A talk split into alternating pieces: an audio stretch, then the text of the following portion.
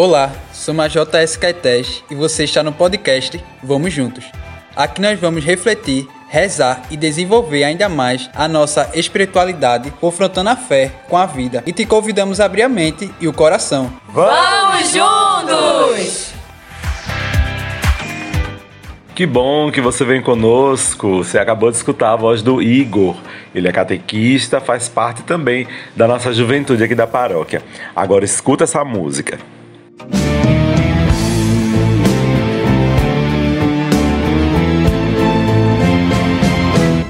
Quem me tocou? Quem me tocou? É isso mesmo, você está escutando o Padre João Carlos cantar e ele vai ser o nosso entrevistado de hoje nesse episódio especial sobre a Bíblia. Já que estamos no mês de setembro, então nada melhor do que aprofundar a palavra de Deus com esse grande conhecedor da Bíblia, nosso querido irmão, inclusive inspirador, Padre João Carlos. Tá pronto para essa entrevista? Confere aí.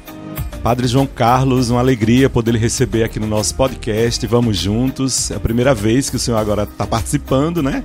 Esse seu podcast está muito famoso, Vadir. Vamos juntos. Graças a Deus, né? Padre João, eu sou muito grato a Deus pelos primeiros passos meus na vida presbiteral serem exatamente a comunidade de Caetés, onde o senhor já esteve também, viveu também muitos anos lá. O senhor pode contar um pouquinho da experiência desta paróquia que para mim tem sido tão rica, como foi no seu tempo? Eu cheguei menino ainda.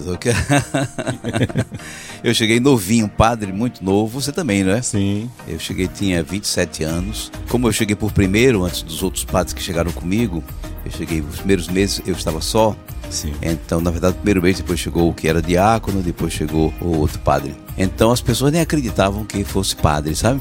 Sim. Aí, porque não tinha nada, não tinha igreja, não tinha, não tinha tinha, uma, tinha havido uma catequese no, no, numa das ruas, uma tentativa de catequese numa das ruas. Foi o único sinal é, católico que havia. Havia muitos evangélicos, havia muitos cultos já ao ar livre, muita movimentação, não é? Sim. Mas uh, não havia quase nada. Eu saí visitando as casas, me apresentando. Ali tem um católico, fui cumprimentando, reconhecendo as pessoas. Como havia dúvidas, eu deixei a barba crescer, era muito jovenzinho, né? Fiquei com barba grande assim, né? Para ficar um pouco mais sério, né? Depois de uns quatro meses, depois eu tirei, já estava acostumadas. Depois do primeiro mês celebramos a primeira missa, não é? E quando o Dom Helder Câmara foi lá para fazer a benção do terreno Olha. da igreja de Caetés 1, da comunidade de Caetés 1, aí ficou mais claro que não se tratava de padres quaisquer, não é? Sim. Porque era muito estranho os padres morando numa casinha comum, né? sem, sem igreja, sem estar tá celebrando missa todo dia, sem batina, não é? E a presença dele foi muito importante, porque aí o povo ficou reconhecido. Não, são padres da Igreja Católica, né, que estão animando as nossas comunidades. Foi muito bom. Porque também a gente não podia se apoiar muito em Abreu Lima, porque Abreu Lima não tinha padre nesse tempo. Mas depois chegou o Padre Manuel, aí então nos apoiamos mais, né? O Padre Manuel e já era padre, já veio de Pontos Carvalhos, nos apoiamos mais para o trabalho. E na sua vivência lá, acredito que a Bíblia era algo muito importante para a evangelização, né? Sem dúvida, sempre foi a Bíblia muito importante na evangelização da igreja e aqui naquele período tinha o um Encontro de Irmãos, né, que se alimentava exatamente disso. O Encontro de Irmãos nasceu na Rádio Olinda, Dom Helder Câmara estimulando o, o, os grupos de reflexão e como ele fazia, e as pessoas em casa acompanhavam rádio e vamos ler a Bíblia, vamos ler essa passagem, vamos compreender. Então já haviam uma vontade de conhecer a Bíblia. nós sempre fizemos todos os anos, no mês, da, no mês de setembro, cursos bíblicos é, com muita participação das pessoas, muita interação, não é que tinha Sim. muita gente, né? Mas tinha muito. Tinha muita qualidade, muita né? qualidade, né? Pessoas simples, muita gente analfabeta, não é? Uhum. Pessoas de idade que nunca tinham aberto a Bíblia, e a gente com muita paciência, ajudando as pessoas a criarem gosto pela leitura, pelo estudo e pela capacidade de dialogar conjunto sobre um texto, sobre uma situação. Né? Entendi. Né? E eu lhe fiz essa pergunta porque estamos em setembro, mês da Bíblia, né?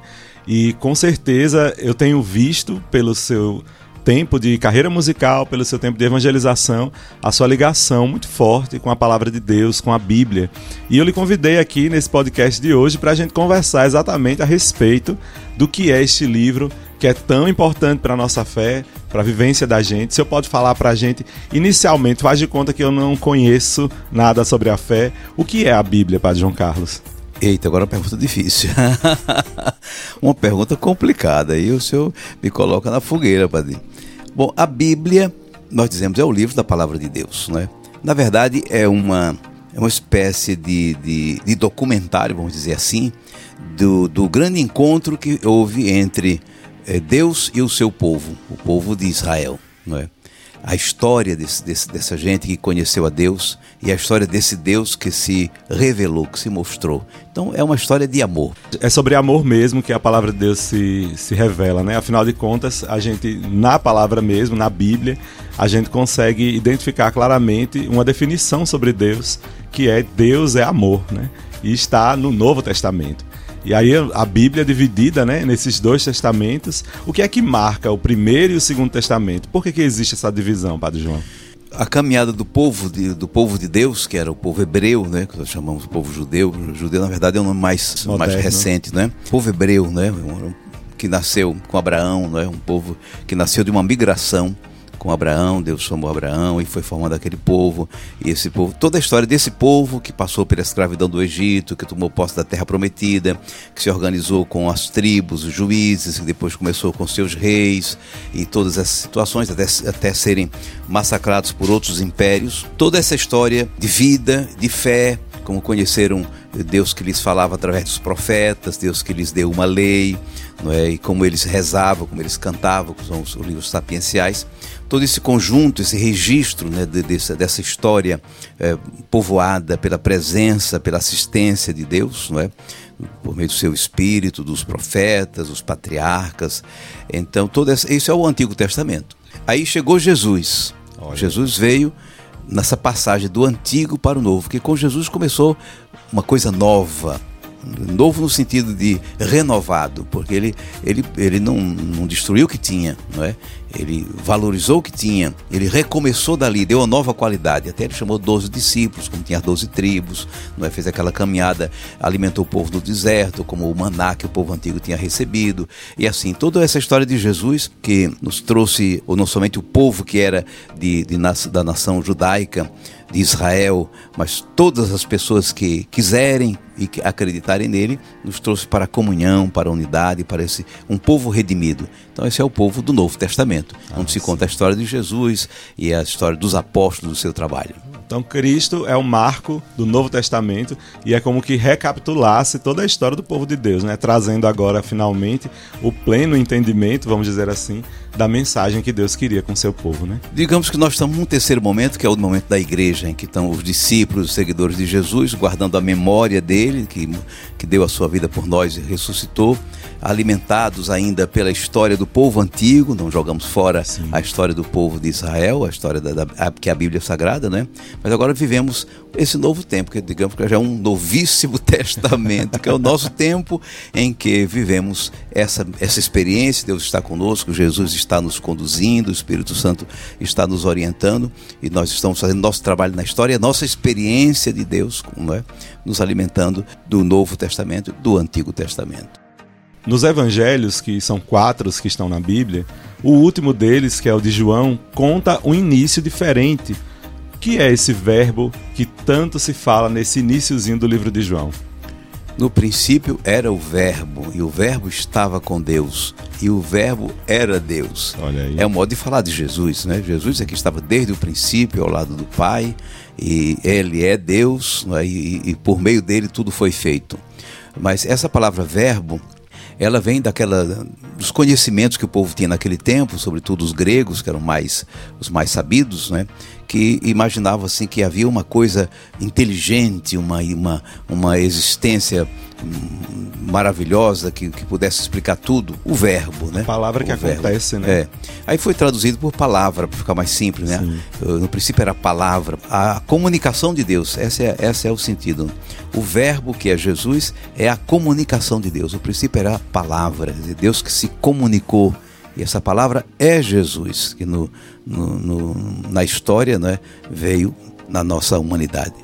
Cristo é a palavra mesmo, a palavra viva do Pai, né? Que a comunicação em ação de Deus para nós é Jesus.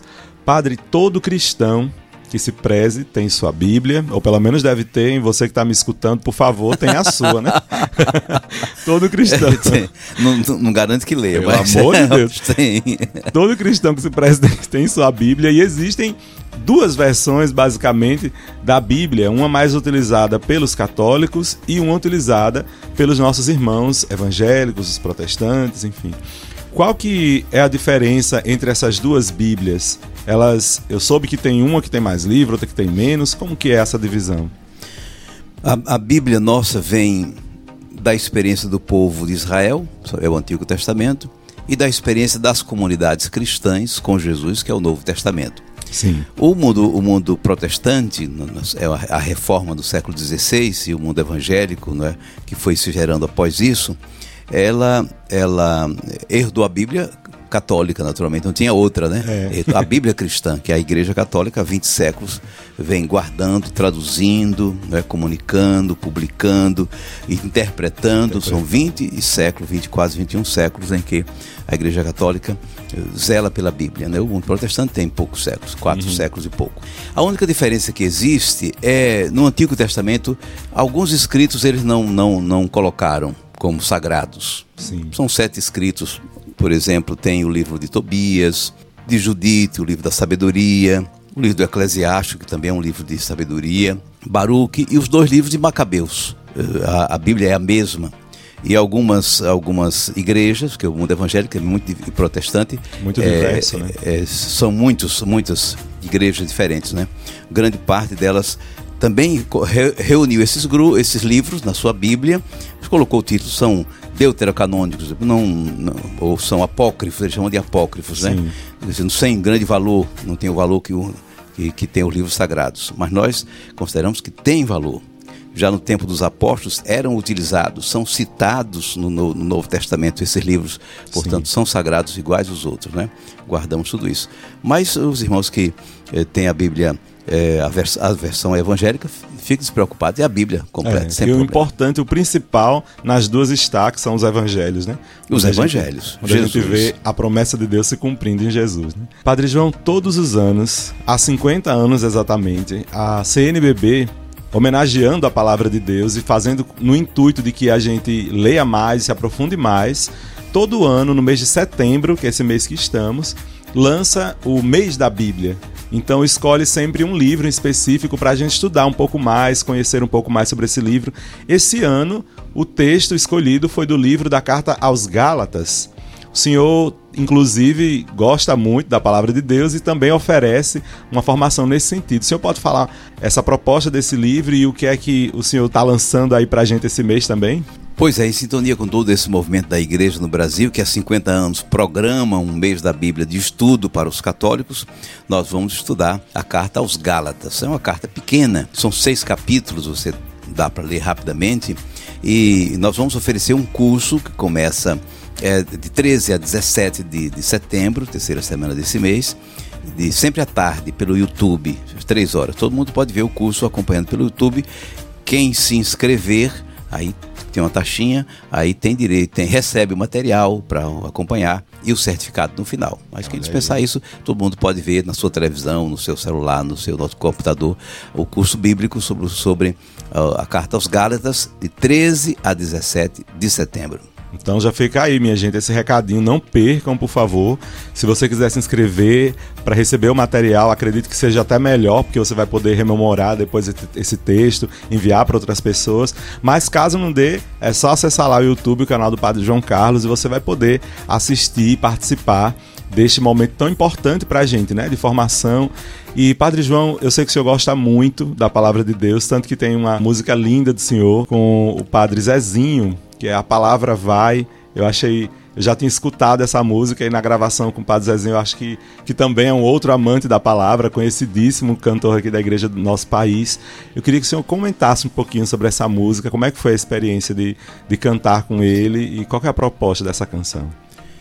É, o Padre Zezinho gravou comigo antes da doença dele, do AVC grave que ele teve, né? Da qual, do qual ele deixou de cantar e compõe hoje, inclusive está preparando um novo trabalho para esse ano, mas não está mais cantando nos palcos. Perdeu bastante a voz ou perdeu a segurança de cantar, porque sabe que o AVC ele perdeu até a, a memória, né? mas recuperou, graças a Deus, com muita luta. Debilita muito. Então né? foi muito interessante a gente gravar essa música. Eu já tinha gravado anteriormente, né? E a ideia era é, contar o percurso que fez a palavra de Deus, que faz a palavra de Deus, né? Jesus que andava, circulava, né? Eu, eu digo os modos de locomoção, né? Por exemplo, Jesus ia a pé, eu falo disso, né? Depois Jesus ia de barco, também andou de Sim. barco, né? ou até do jumento também, né? No cavalo, não sei, mas o jumento. É. Mas lembra todas as andanças, por exemplo, dos missionários que vieram da, da Europa para a América, né? Vieram de navios, né? Ou os, os, missionários que ganharam os sertões, os interiores, andando nos trens que havia naquele, no, no na nossa região. Né? Ou hoje, né, que se vai de avião, né?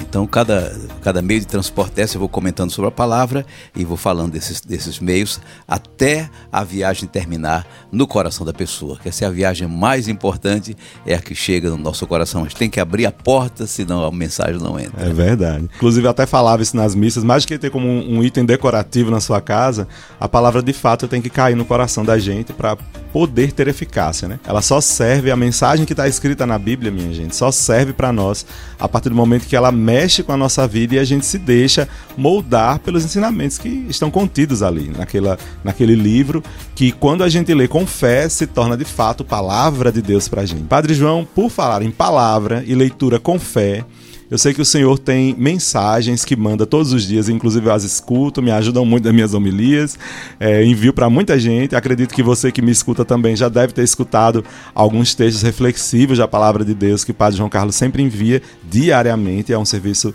que a gente também não pode deixar de elogiar né, e de louvar a Deus pela disponibilidade.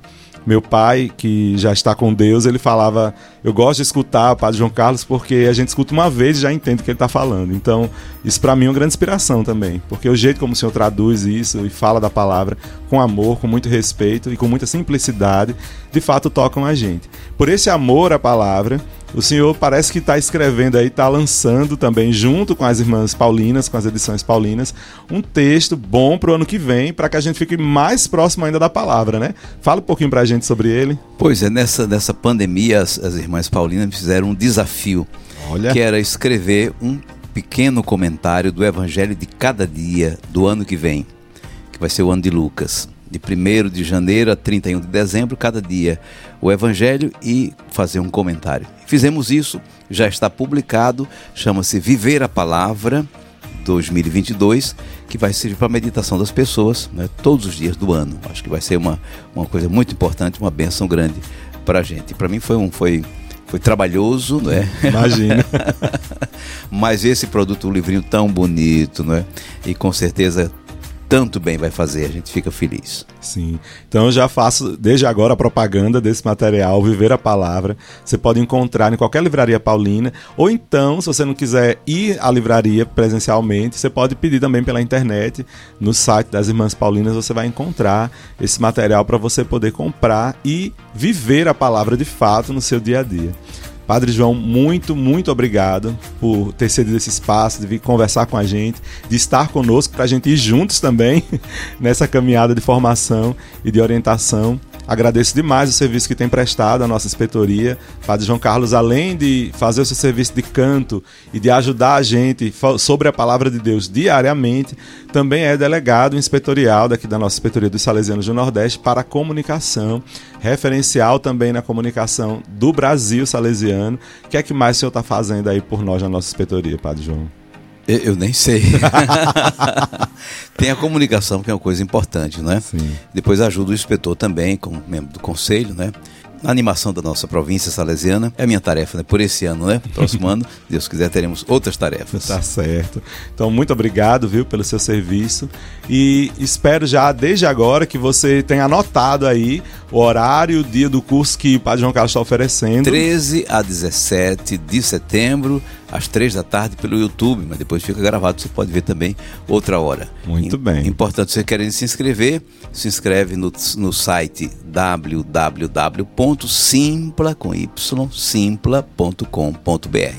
Muito bem. E, minha gente, como sempre, deixo vocês com a bênção de Deus, só que agora eu vou pedir que o Padre João Carlos reze para nós essa bênção, para que a gente semana que vem se encontre e continue aprofundando ainda mais a nossa fé, abrindo nossa mente e nosso coração para aquilo que Deus quer nos orientar. O Senhor esteja convosco. Ele está no meio de nós. Abençoe-vos Deus Todo-Poderoso, Pai e Filho e Espírito Santo. Amém. Amém.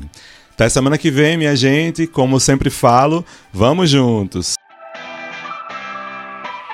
Este podcast é uma iniciativa da JS Caetés, Inspetoria Salesiana São Luís Gonzaga.